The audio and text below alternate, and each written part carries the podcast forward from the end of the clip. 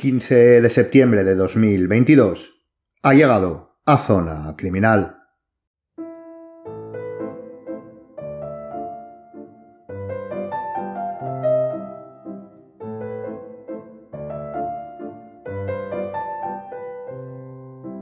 El viernes 12 de agosto de este año, la tranquilidad en la plácida localidad neoyorquina de Erie fue rota, fue despedazada por un vilacto, el apuñalamiento de un escritor. Pero esta situación tenía unas características reseñables. Cuidado, no que argumenten por qué se llegó a esta situación, sino que ayudan a entenderla a nivel criminológico. El escritor se llama Salman Rushdie. A pesar del grave ataque sufrido, sigue recuperándose en la actualidad y días después del hecho parece que abandonó esa zona de peligro médica y está retomando de nuevo su vida, por supuesto, con y secuelas. Rushdie escribió y publicó en 1988 un libro titulado Los versos satánicos. Era su cuarta novela, y ya sabía lo que era acaparar la atención como autor, puesto que siete años antes había ganado la había ganado con la segunda de sus novelas, titulada Hijos de la Medianoche, el prestigioso premio Booker Prize. El nuevo libro no sería nada censurable a primera vista. De hecho, ningún libro lo es. Todo depende de los ojos de quien lo lea. El autor nació en Bombay en el año 1947 y se educó en Cambridge. Venía de buena familia y conocía bien ambas culturas y las religiones que en ellas imperaban, y simplemente en ellas se basó. La novela mezcla contextualmente aspectos de la religión islámica con el misticismo de religiones como el hinduismo, crítica social, sobre todo en cuanto a la inmigración ilegal, etc. Realmente, si lo vemos así, nada nuevo bajo el sol. Pero la realidad es la realidad. Recuerden la importancia de la mesología, del contexto. Y cuando el libro salió a la venta, creó una controversia que llevó a los disturbios no solo en países musulmanes, sino en la propia Inglaterra, y en ciudades tan supuestamente educadas como Londres.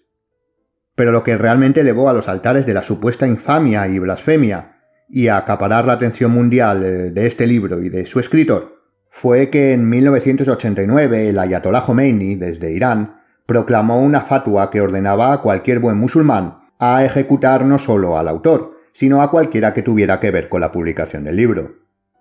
Desde que fue proclamada, Rushdie tuvo que vivir protegido y escondido de manera total durante diez años. Después, sus apariciones públicas fueron mínimas y controladas, hasta este agosto, cuando fue atacado y apuñalado varias veces en el cuello y la espalda. El agresor, Hadi Matar, ese es eh, su nombre, un joven de Nueva Jersey de origen libanés, que por las informaciones que aparecieron posteriormente se había radicalizado en un viaje en 2018 a Oriente Medio, fue detenido inmediatamente. Parece ser que actuó como un lobo solitario, motivado por la fatua y desencadenado por el fallo de seguridad que supuso el acto. El detenido era seguidor a través de las redes sociales del eh, llamado Cuerpo de Guardias de la Revolución Islámica, un grupo extremista del régimen iraní. Este hecho que conmocionó a la opinión pública internacional nos sirve para introducir, con un desgraciado ejemplo práctico, a lo que puede llegar el fanatismo. Y lo que vamos a intentar ver hoy aquí es si, si este concepto, si el fanatismo, tiene relación eh, con la criminología. Puede ser un constructo de esta. O mejor dicho, porque si está escuchando esto es porque obviamente si lo es, vamos a centrar cómo desde la criminología podemos analizar el, el fanatismo. Ya sabe, sea bienvenido a Zona Criminal.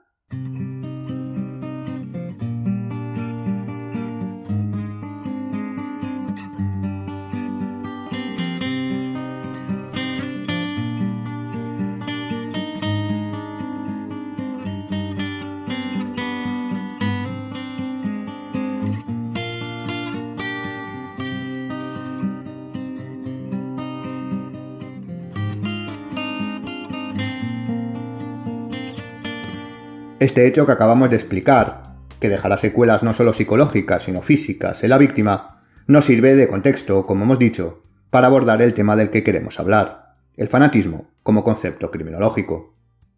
Y ponemos este ejemplo porque, a pesar que en líneas generales esta es la historia, hay variables que debemos tener en cuenta. Hemos dicho que el desencadenante que produjo el intento de asesinato fue el fallo de seguridad, Bien, eso puede estar ciertamente claro. El sujeto pudo introducir un cuchillo y llegar a la víctima de, manera rápida. De estos fallos de seguridad tenemos pendiente hablar. Hace apenas unos días, el 1 de septiembre, en Argentina, la vicepresidenta Cristina Kirchner sufrió lo que se ha catalogado como un intento de magnicidio. Si le interesa el concepto, ya sabe que tiene un programa dedicado al magnicidio, el tiranicidio y la seguridad. No tiene más que, más que buscarlo en el archivo. Si únicamente nos fijamos en las imágenes, sin nada más, debemos preguntarnos cómo es posible que un sujeto pueda acercarse a una vicepresidenta o a cualquier cargo político de, de alto rango, o en nuestro caso, a un sujeto que iba 30 años amenazado de muerte, con un arma, ya sea una pistola o un cuchillo, pasando todos los supuestos arcos y filtros de seguridad profesionales. Espero poder tratar algún día el tema con expertos en estos lares, porque sí, permítamelo decir, en estos temas, la seguridad, tanto pública como privada en España, sin lugar a duda, tiene una amplia experiencia y se posicionan los profesionales en el top de la seguridad mundial. Volviendo al tema, una vez establecido el desencadenante, Hemos aseverado que su motivación era la fatua debido a su radicalismo religioso. Pero como dijimos en el programa que dedicamos a la motivación y el desencadenante, y como ya sabe, la motivación, el porqué, la causa, es algo tremendamente difícil de conocer, a pesar de que muchas veces creamos que está clara, como en este caso. Pero, siguiendo con el ejemplo, ¿y si le dijera que esta orden de matar al escritor, para ser un buen musulmán, que es lo que la mayoría identifica con la motivación, soy un fanático y quiero ser reconocido cueste lo que cueste, y va acompañada de una recompensa que en el momento del intento de asesinato ascendía a 4 millones de dólares? ¿Puede entonces que ese fanatismo sea algo más racional y sea un móvil económico o no? ¿Puede ser que el fanatismo religioso sea la única motivación sin importar el dinero? ¿Puede que sean ambas? ¿Hay diferencias entre fanatismos? ¿Hay grados?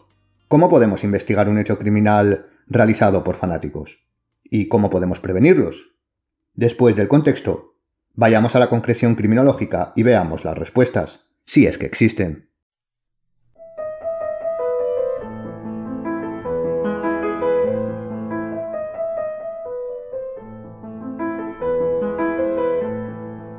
Como siempre hacemos a la hora de enfrentarnos al análisis, aunque sea aproximativo, de un concepto que tenemos como constructo, debemos descomponerlo.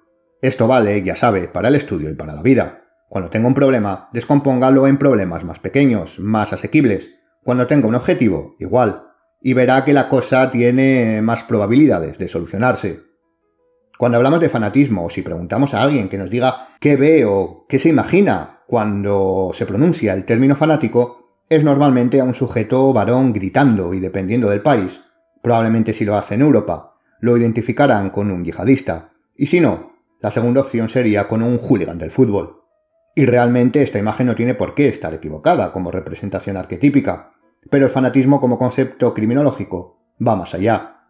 Aún así, si observamos la definición del concepto dada por el diccionario de la Real Academia de la Lengua Española, lo hace, como él, y abrimos comillas, apasionamiento y tenacidad desmedida en la defensa de creencias u opiniones, especialmente religiosas o políticas.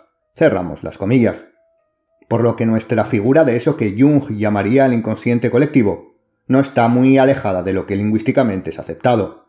Pero incluso, como veremos, esta definición es escueta para lo que podría ser. Lo primero que debemos tener en cuenta cuando hablamos de fanatismo como constructo es qué variables eh, la componen. Si estructuramos este concepto en torno a la criminología, debemos hacer una diferenciación que a primera vista puede parecer carente de sentido, pero que, como veremos, es tremendamente útil para entender holísticamente el concepto como deseamos hacerlo. En este caso nos centramos en los objetivos de la criminología. Siempre comenzamos realizando la distinción en la posible aplicación de la criminología entre teórica y práctica, y aquí, aunque es sin duda también válida, nos centraremos más en la finalidad de su puesta en marcha. Cuando hablamos de fanatismo como concepto que puede convertirse en conducta, lo estamos haciendo lo podemos hacer desde dos grandes prismas que son distintos. Pueden ser complementarios pero distintos. Por un lado tenemos la investigación práctica del fanatismo, en donde la criminología teórica, estudiando perfiles sobre todo, puede ayudar, y por otro la prevención del, concepto del fanatismo.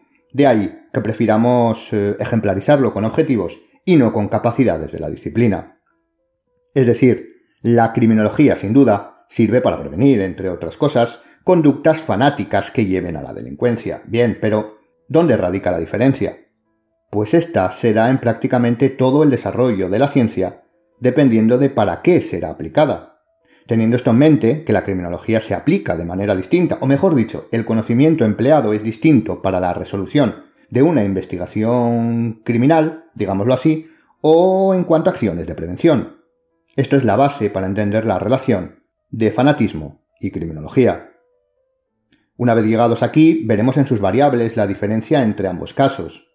Como decimos, la primera de ellas es la tipología. ¿Existen tipos de fanatismo? Aquí la respuesta que la inmensa mayoría daremos es que sí, y nos vendrá a la cabeza tanto nos vendrán a la cabeza tanto los ámbitos de la definición de la RAE, el fanatismo religioso y político, como algún otro. Tal vez el deportivo sea, además de los citados, el más reconocible. Y luego, a partir de ahí, claro está, los ítems son casi incontables. Dentro del fanatismo religioso hay fanáticos de múltiples religiones, de la política dentro de la política, de partidos e incluso de políticos, y por supuesto del deporte de equipos, deportistas, etc. Pero todos los tipos de fanatismo son igual de peligrosos. ¿De qué depende esta peligrosidad? ¿Y qué entendemos por peligrosidad? Puede parecer que las respuestas son claras, pero piénselo de la siguiente manera. A nosotros como criminólogos, sobre todo, nos preocupa aquel fanático que comete actos delictivos, los lobos solitarios, los conocidos yihadistas, son probablemente la representación más gráfica y que más preocupa, pero ¿preocupa a todos por igual? ¿Es la peligrosidad un concepto universal? Probablemente. Pero ¿es la tipología del fanatismo universal en cuanto a su importancia? ¿Los atentados llevados a cabo por lobos solitarios, adoctrinados y fanatizados en la yihad, importan de igual manera a los gobiernos y ciudadanos europeos que, por ejemplo, a los taiwaneses o singapurenses? Con los datos en la mano, es probable que no. ¿Preocupan en España los hooligans más violentos de Inglaterra? Pues al menos que vengan a jugar un partido. Tampoco. Y aquí además establecemos qué es peligrosidad en el fanatismo. La capacidad de atentar violentamente, contra cosas y sujetos. Por ejemplo, no percibimos tan peligrosos a los testigos de Jehová, porque en principio no utilizan la violencia, y son fanáticos religiosos. Pero sí los percibiríamos, ahí está la clave, por ejemplo, si nos informaran que van a pasar unas eh, horas a solas con nuestra hija. Por eso la importancia del fanatismo depende de la localización, pero solo para su prevención. ¿Y esto por qué? Porque la prevención como acción, como acción práctica, debe adaptarse al contexto de aplicación. En caso contrario, no será de utilidad en absoluto. Por lo que debe saber para qué y contra quién se está luchando. El fanatismo, las conductas e ideologías fanáticas se combaten de manera específica. Se, puede combatir las, eh, se pueden combatir las personalidades fanáticas de manera general, porque tienen aspectos comunes, pero una vez instauradas las ideas y conductas, no en el sujeto, porque no sería prevención, sino en el ámbito contextual, en lo que llamamos sociedad, entonces eh, deben ser combatidas. debe ser combatida este fanatismo, esta idea fanática, con precisión, no con guerra abierta y total. Por lo que lo primero es estudiar y analizar qué fanatismo, qué ideas, qué conductas están implantándose para conocerlas, reconocerlas y desarrollarlas desde varios eh, prismas y disciplinas, incluyendo, por supuesto, la criminología las conductas en las que puede ayudar. Esto parece, eh, y es, al menos en localizarla, localizarlas bastante fácil. Entre comillas, por supuesto. Basta con observar los datos de allí donde se desea intervenir.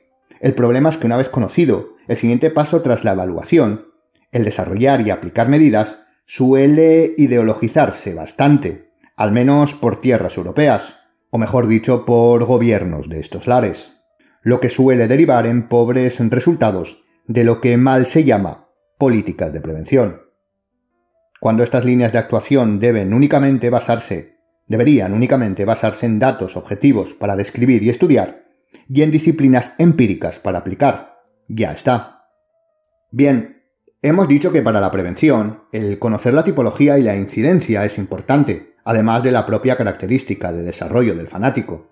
Aquí nos centramos en aquellos fanatismos, como el sufrido por Rushdie, que deriva en violencia. Esta puede ser individual, tal vez la más difícil de controlar, los lobos solitarios serían el ejemplo, el ejemplo más, eh, más popular, y grupal, como suele pasar con el fanatismo deportivo. De hecho, una de las características que era tremendamente relevante en el estudio de este concepto era que antes necesitaba del grupo físico para darse.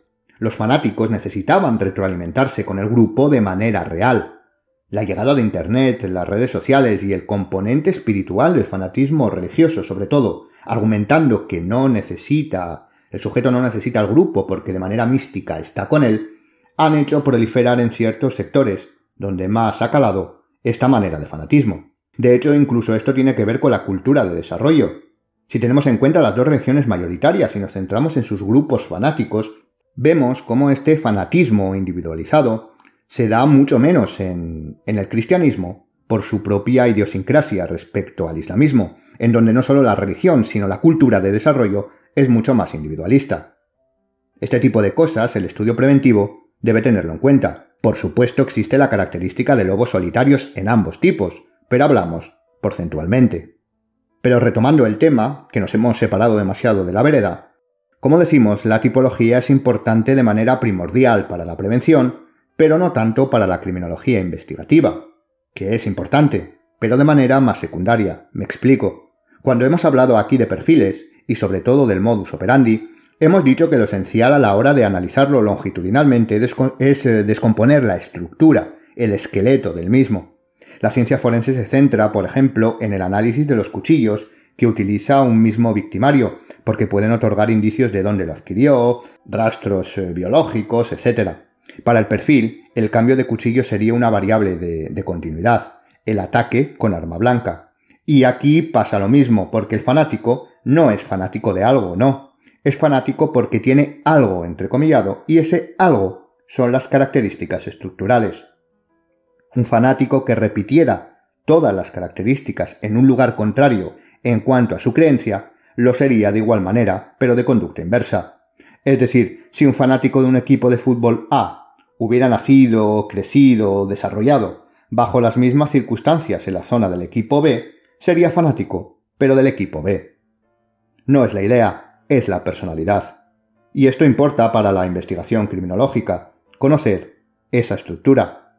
¿De dónde viene el fanatismo? Lo primero lo que podemos pensar es en el concepto de irracionalidad. Y esto es claro. Es decir, el fanatismo no tiene una explicación lógica. Es totalmente dicotómico, o conmigo o contra mí. De hecho, esta irracionalidad es lo que hace tan complicado el superarlo una vez se establece, y por eso es tan necesaria la prevención. Pero como criminólogos, y sobre todo como criminólogos investigativos, qué concepto más bonito ha quedado, es decir, como criminólogos que investigamos casos, algún día hablaremos sobre esta necesidad, nos interesa algo que sí existe, y es la lógica del fanático, porque sí, lo que para cualquier sujeto es irracional, para otro, para él, para el fanático, es racional. No existe nadie que no crea, este es el verbo que marca la diferencia, creer. No hay nadie que no crea que está en lo cierto porque lo lógico y racional es lo suyo. De hecho, lo puede ver usted prácticamente cuando quiera. Encienda el televisor y verá cómo de un mismo tema hay distintas realidades, distintas lógicas y distintas racionalidades, cada cual diciendo y defendiendo que la suya es la correcta, en detrimento de las otras. Y seguro que también lo ha experimentado usted mismo con su familia, amigos, compañeros de trabajo, etc. Pero esto entra dentro de un empecinamiento creencia normal, defender más o menos vehementemente lo que pueda creer o pensar, intentando convencer y cuando puede, vencer, pero también reconociendo su falta de razón cuando no la tiene. Esta situación jamás llegará en un fanático, por lo que su lógica será igualmente extrema. A mayor radicalización, obviamente más extrema, y como su lógica es dicotómica, simplemente si se ve acorralado, utilizará cualquier medio para vencer, y la violencia para ellos es simplemente un recurso más, justificado, y volvemos al término lógico entrecomillado, para luchar contra sus enemigos. Por lo tanto, el primer punto estructural y por todos los fanáticos compartido es su irracionalidad objetiva. Y lo que como criminólogos nos interesa saber es que existe una lógica propia, que guarda relación con la irracionalidad real. A mayor irracionalidad de la idea o pensamiento u opinión, más radical será el focus de su lógica y más extremas y violentas sus conductas de respuesta.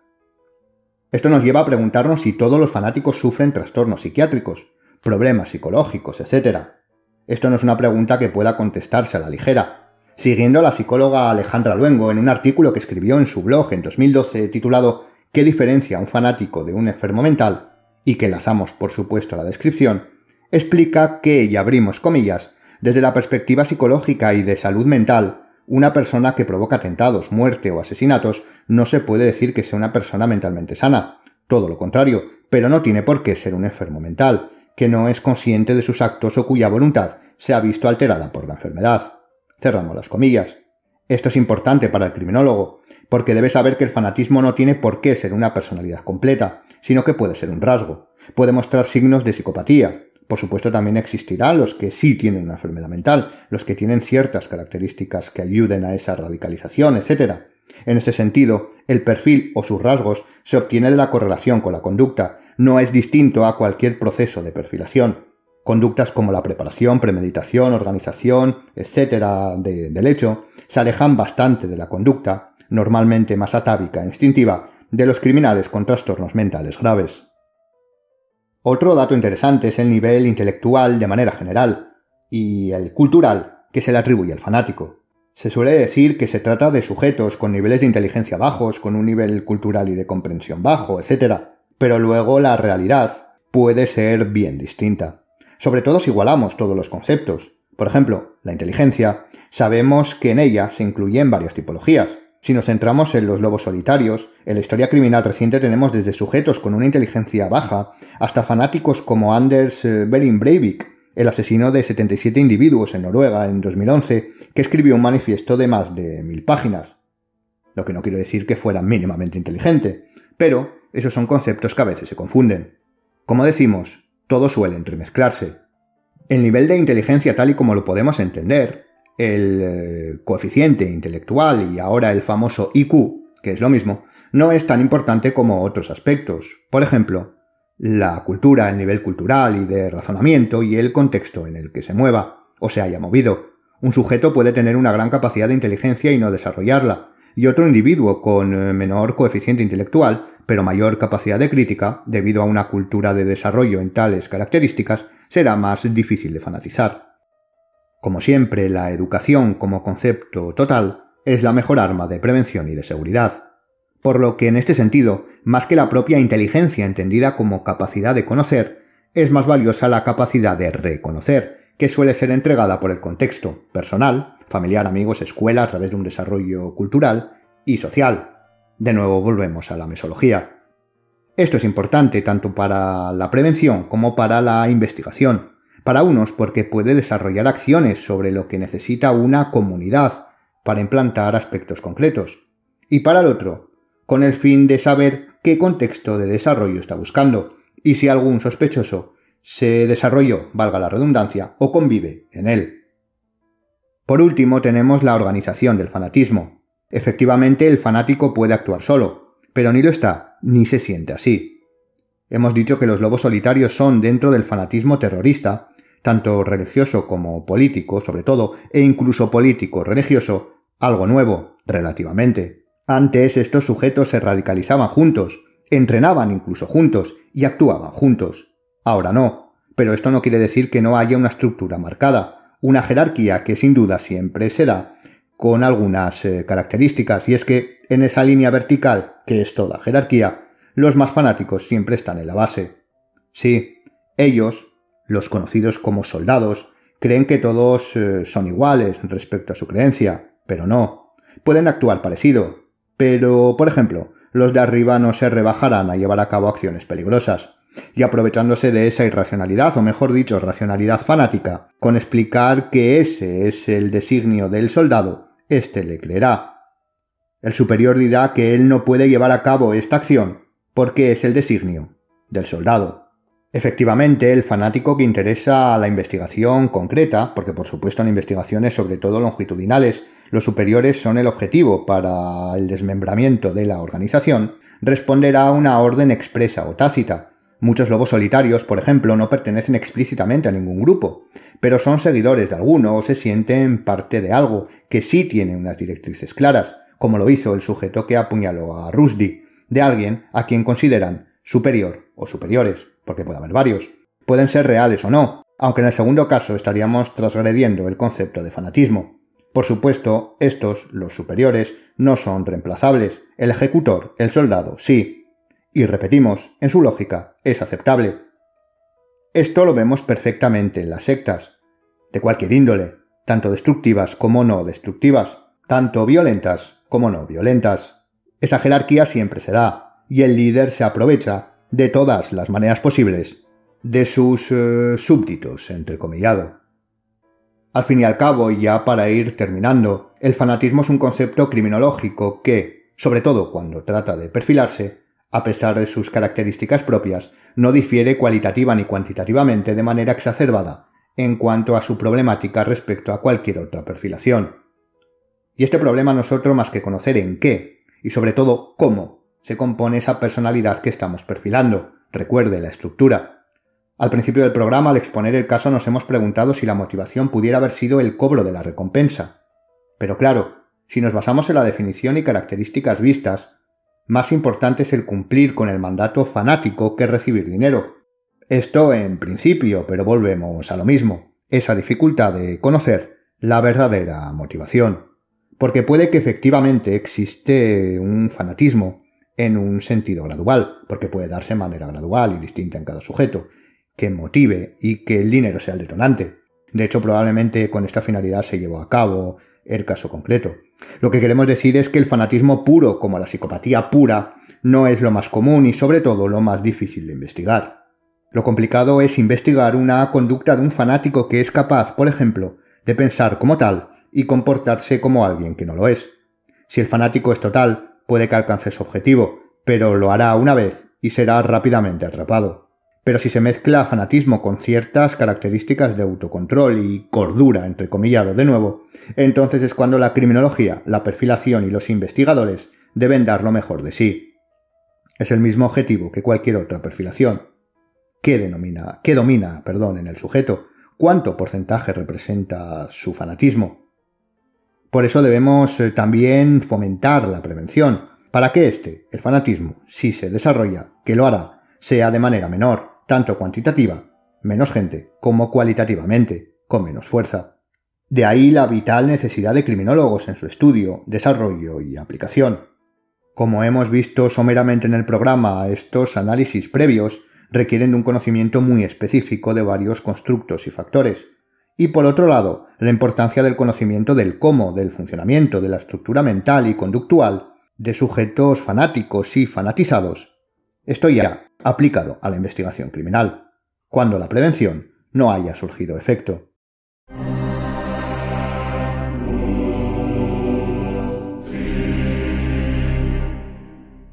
Hasta aquí ha llegado la introducción a un nuevo concepto como es el fanatismo dentro del estudio que abarca la criminología. La verdad es que, como suele pasar cuando se cuenta con tiempo limitado, quedan varios temas abiertos que pueden ser de alto interés para el futuro, como son la relación que pudiera existir entre ciertos trastornos y el fanatismo, por supuesto la profundización en el mundo de las sectas, o incluso la criminología y el deporte. Es cierto que aquí el fanatismo es importante, casi decisivo, pero el profundizar en ciertos aspectos y movimientos más concretos de violencia en el deporte puede ser también interesante. Espero que le haya gustado y si quiere ampliar, como bien sabe, tiene bibliografía recomendada en la descripción. Vamos ahora con el crimitorial, donde recomendamos una película ciertamente conocida y nombrada ya aquí, que estamos seguros, si le gusta la temática hoy vista, le resultará también de interés.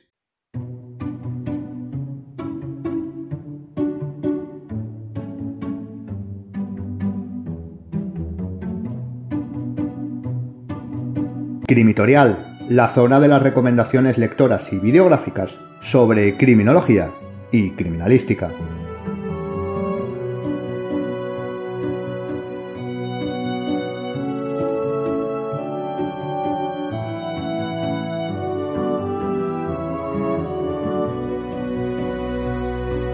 La película que queremos recomendar hoy se titula La Ola, y hemos dicho que ya la habíamos nombrado porque si recuerda bien, si es seguidor del podcast, cuando entrevistamos a Miguel hace ya unos meses como criminólogo experto en bullying, hablando sobre la temática, nos eh, recomendó esta película. Sin duda para aquellos que sobre todo a nivel preventivo y sociológico quieran saber cómo funciona al menos una de las maneras de crear, entre comillas, fanáticos, como decimos, para estudiar su proceso con el fin de prevenirlo, es un buen comienzo. La película data del año 2008. Es un largometraje alemán dirigido por Dennis Gansel, que sin duda fue y sigue siendo un hito dentro del cine que podríamos catalogar de social, aunque yo más bien lo haría como sociológico, que no es lo mismo. El argumento es sencillo. En una clase, un profesor lleva a cabo un experimento de esos que ahora se llaman, de nuevo, sociales, con el fin de demostrar que llevando a cabo ciertas conductas, ciertas pautas, se puede fanatizar a todo un conjunto. Aquí podrá ver la importancia, como decíamos en el monográfico, del contexto de desarrollo. Porque este puede ser vital por acción, cuando te ayudan o te fanatizan, como por omisión, por carecer de él o porque consiguen apartarle. Esto también podríamos unirlo y recomendarlo. Otro hito de los experimentos que se suelen estudiar en criminología, como es el de la prisión de Stanford de, Philip Zimbardo, que intentaba estudiar y profundizar sobre el poder y la influencia de los roles, y acabó siendo también un creador de fanáticos, el experimento, no él, porque ya sabemos que estos eh, conceptos, poder, influencia, necesidad, estatus, roles, etc., tienen mucho que ver con el fanatismo. Control y fanatismo puede parecer un oxímoron, pero no lo es, porque no lo ejerce el mismo sujeto. Recuerde, siempre que hay jerarquía, hay control unidireccional. La película puede encontrarla en la plataforma de HBO. Desde luego, para el interesado en el fanatismo y en su creación, sin duda le será útil y si además lo acompaña con la lectura o relectura de lo escrito sobre el experimento de Simbardo, podrá tener una visión sociológica y psicológica del concepto, que mejor. Así que pensándolo bien, este crimitorial es una doble recomendación, la película La Ola y el experimento de la prisión de Stanford. Y ya si quiere un libro donde Zimbardo expone sus teorías, le recomiendo el titulado El efecto Lucifer, cuyo subtítulo suele traducirse como El porqué de la maldad. Ahí verá que tiene mucho que ver también con el porqué del fanatismo, maldad y fanatismo como conceptos relacionados. Nada sorprendente. En cuanto a la ola, la película, con ese mínimo resumen ya se imaginará por dónde va a ir la línea argumental. Se desarrolla ya la modernidad, una vez pasada la Segunda Guerra Mundial, con jóvenes que no la vivieron ni la sintieron como próxima. La mayoría del mundo pensaba que ese fanatismo político no volvería, porque todo el mundo había conocido sus eh, resultados. Y este largometraje explora si esos resultados podrían volver a darse en una sociedad avanzada como en la que se desarrolla la acción, aunque podría extrapolarse a la actual. Como le digo, ya se imagina por dónde va la película. El problema no es ese, porque es obvio que como película debe aportar algo. El problema radica en que ésta se basa en un experimento real. Un experimento que el profesor que lo desarrolló tuvo que parar. Y hasta aquí el programa de hoy. Espero como siempre que haya sido de su agrado. Por supuesto le dejo las eh, referencias de todo lo comentado en la descripción. No me queda sino invitarle a seguirnos en el Instagram del podcast y en las eh, redes sociales del Instituto Europeo de Ciencias Forenses y Seguridad, desde donde elaboramos y grabamos el programa. Gracias por escucharnos y hasta la siguiente, Zona Criminal.